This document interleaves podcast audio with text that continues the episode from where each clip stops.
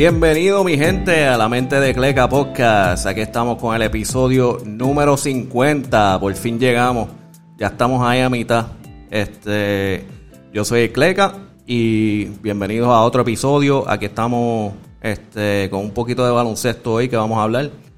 Eh, este debería ser bien cortito, pero vamos a tirarlo como quiera. Este, vamos a empezar con las noticias. Este, ya viene con un jugador de los Bucks que acaba de firmar por un montón de dinero. Eh, Drew Holiday. Drew Holiday firmó una extensión de cuatro años con 134 millones. Ese tipo se queda box por par de tiempo. ya con 134 millones, el dinero no es el problema. So, si él tiene problemas es porque el equipo no se está moviendo. So, ya va a ser parte de los Bucks. Los Bucks le están metiendo duro a tratar de mantener a sus jugadores. y tratar de mantener a, al Greek Freak uh, feliz. Porque él también firmó una extensión. So, no quiere que se enfogone y se quiera ir también. Eh, aparte de eso, eh, ya por fin eh, oficialmente los Clippers firmaron a DeMarcus Cousins por un contrato de 10 días. Que pienso que es lo mejor que hicieron. Porque si no funciona, pues el contrato de, de 10 días, nos vemos. Eh, pero si sale funcionando, pues ahí tienes un grande eh, que puede ayudar para los playoffs, especialmente contra los Lakers. Eh, vamos a ver qué pasa, en verdad, este de Marcus Cousins como que con las lesiones y con todo eso ha tratado de volver y como que no no arranca como se supone, pero ahí está, este lo firmaron por 10 días. Y hay, hay un par de gente que han filmado por 10 días. vamos a ver qué pasa. Este. En lo que hubo en estos días, ¿verdad? Empezando esta semana, este fin de semana, eh, hubo un revolú con Paul Pierce. Eh, que aparentemente él se fue de, de party full este fin de semana. Y le dio con algo que nunca se había visto antes de él eh, vino y lo puso en las redes, como que puso un IG post live, este, hangueando con, vamos a decir, bailarinas exóticas y, y fumando y vacilando y todo, algo que, normalmente Pop Pierce no pone en las redes. Y pues eso causó que ESPN lo despida. Eh, yo tengo mis teorías sobre esto. Pero primero vamos con Vamos con lo que es, con lo que es la noticia. So, aparte de eso, ¿verdad? Tengo el video aquí, déjame ver si lo puedo poner. Para que vean por lo menos un cantito, porque no voy a poner todo, creo que era como un live como de 16, 18 minutos, una cosa ahí bien exagerada, pero no voy a, no voy a hacer eso. No voy a hacer eso. Aquí estamos, déjame darle share. Y aquí pueden ver Ve, este es el IG Live de Paul Pierce.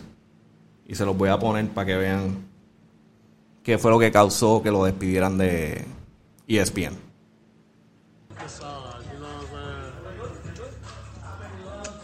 ahí está como que se ve. bueno, ahí puedes ver un par de bailarinas, una dándole masaje, la otra está tuerqueando atrás. Y Paul Pierce con la cara de que la estoy pasando bien.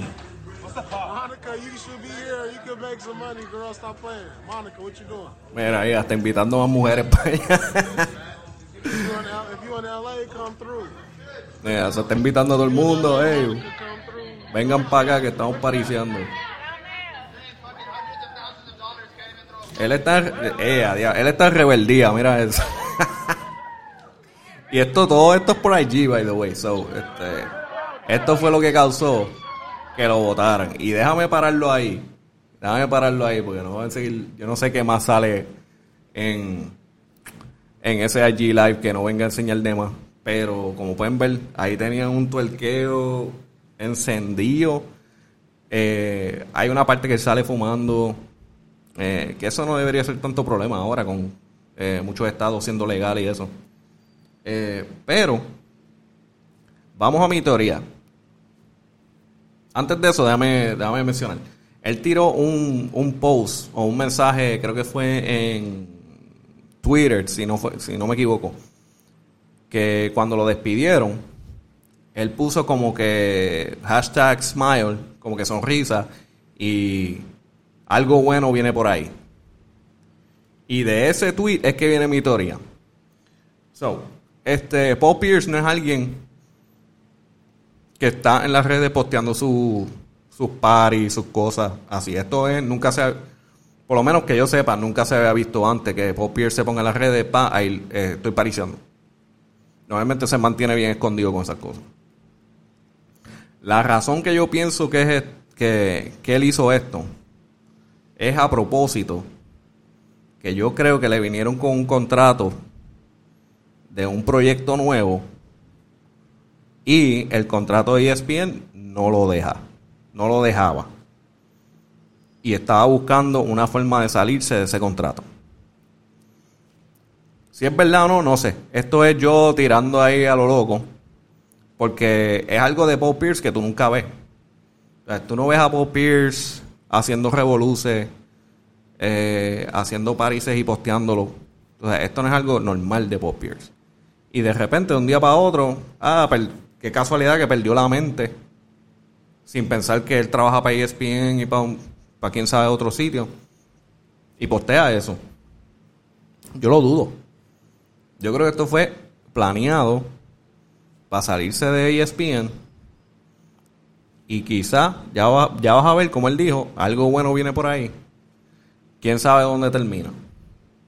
¿Quién sabe si termina en Fox Sports? Que todo el mundo de ESPN, cada vez que sale de, alguien de ESPN, casi siempre termina en Fox Sports. Eh, y le pagan heavy. Fox Sports paga heavy. Eh, hay par de gente que se ha ido para allá y están haciendo chavos de verdad. Eh, ¿Quién sabe? Quizás otro proyecto nuevo. Ah, en verdad los, los takes de Paul Pierce en ESPN no han sido muy buenos. So, es como que no es alguien que yo voy a perseguir para escuchar qué él dice de baloncesto, porque tremendo jugador. Pero cuando él cuando él está hablando de baloncesto en general en NBA, él como que lo, los takes de él son medios locos. O como que tienen un poquito de de como que preferencia para ciertos equipos, ciertos jugadores. Y por eso es que yo como que a Paul Pierce como que no lo escucho mucho, no lo persigo. Ah, no sé si hay gente que lo persiga, porque para mí es como que él dice ciertas cosas y yo como, no sé. y ha estado bien mal en par de, en par de, en par de eh, picks que ha hecho. Eh, yo creo que hasta, hasta hay un video de compilation en YouTube que enseña todos los picks malos que ha hecho, como que eh, es una cosa loca para un jugador de básquet que, que, es profesional, que como que yo creo que es como que él tiene preferencia y aunque se sienta que a cierta cosa es verdad, como que dice, no, eso no, ese jugador no da tanto, es como que, no sé, no, no confío mucho en lo que él dice. Um, pero anyway, esa es mi teoría, ese es el revolú que hay ahí y pues veremos qué pasa, yo creo que yo estoy bien y veremos en la semana si es que sale un post nuevo, eh, estoy con esta nueva compañía. Está por verse y lo vamos a cubrir. Ah, moviéndonos adelante en los juegos de baloncesto, eh, este lunes eh, jugaron los Nets contra New York. los Nets ganaron 114 a 112, eso estuvo, estuvo pegado. lo que es noticia es que la mayoría de los jugadores de Nets están con lesiones por todos lados.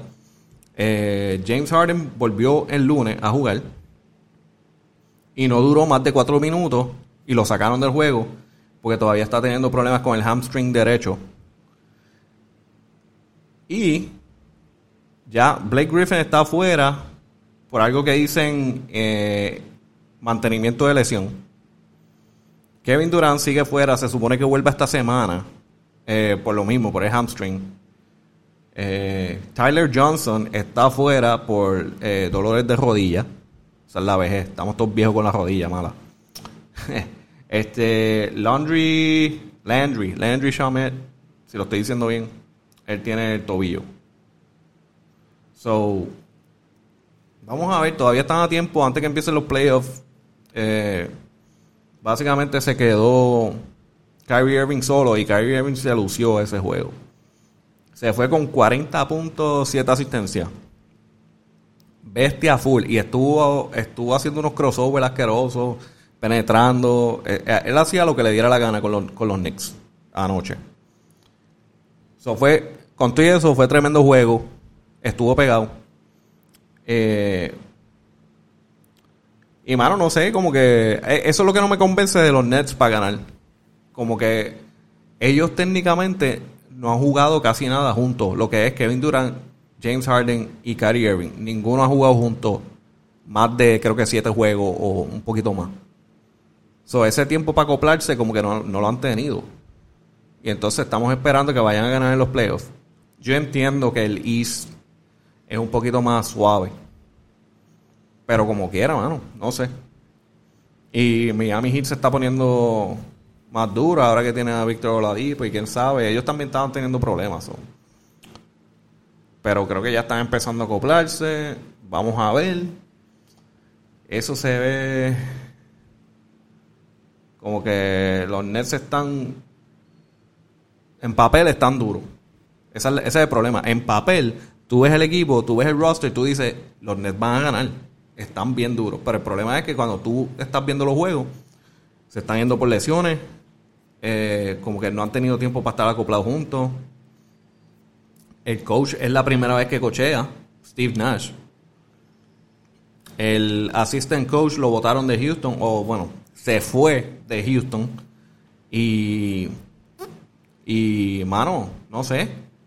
Como que el sistema, para mí, el sistema de D'Antoni nunca ha funcionado.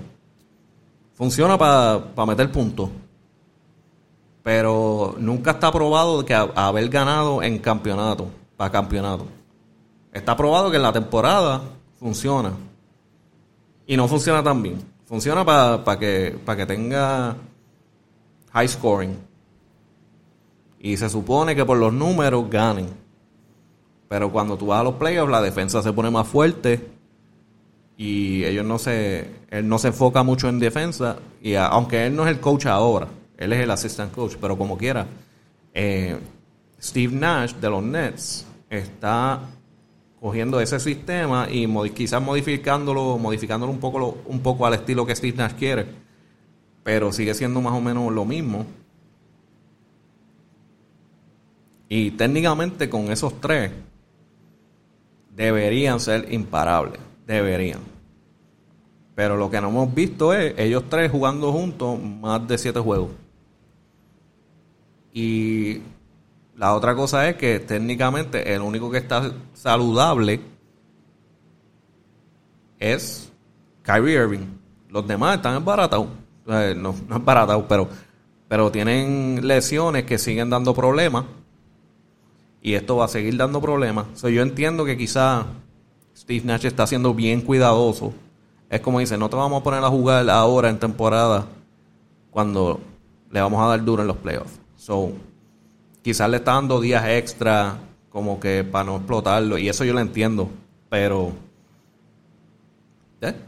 los playoffs están por venir ya mismo, so yo todavía técnicamente tengo los Lakers, los Clippers ya me están empezando a asustar un poco. Eh, ahora que añadieron a Rondo, sí, Rondo está baratado, pero Rondo en los playoffs produce. Eh, de Marcus Cousins, si termina durando más de, esos 10 días, ahí tienes alguien que te coge rebote, defensa, pero eh, como quiera no lo necesitas para, para que esté el juego entero. So, saliendo del banco, si, si dura más de ese, ese contrato de 10 días, está súper bueno. Eh, a mí, ese Clippers contra los Lakers en, los playoffs quizás va a estar bien duro. Si es que no viene una lesión o algo que, que termine chavando todo. Pero quién sabe. Eh, y ahí más o menos, eso es lo que tengo. Eh, quería hacer algo cortito eh, para poder grabarlo en video y ponerlo en, en Instagram también.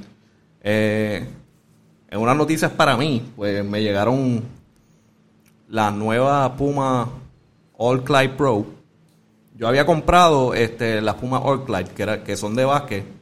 Y mira, si ves aquí, las puedes ver. Estas son las All que yo había comprado antes. Las probé en la gancha y son súper buenas. Eh, son. Eso está molestando ahí. Ok. Si pueden ver. Lo único malo de esta tenis para baloncesto es que el foam es medio duro. No tiene mucho rebote, este, pero en términos de grip, eh, el, como que cogerte el tobillo y, y, tú sabes, está bien, te da un support súper bueno. Lo que es que pues el, el foam es medio duro. Eh, con las nuevas, estas son las All Clyde Pro. ¿Ves? Como pueden ver, tienen ese sistema que se llama Matrix Evo. Y esos son como que unos unos hilos de carbon fiber. Si pueden ver, hay unos hilos de carbon fiber por ahí que se ven que están hechos para darle soporte al pie y están por toda la tenis. Entonces también tiene como que este sistema doble aquí. Como que parece dos sleeves ahí.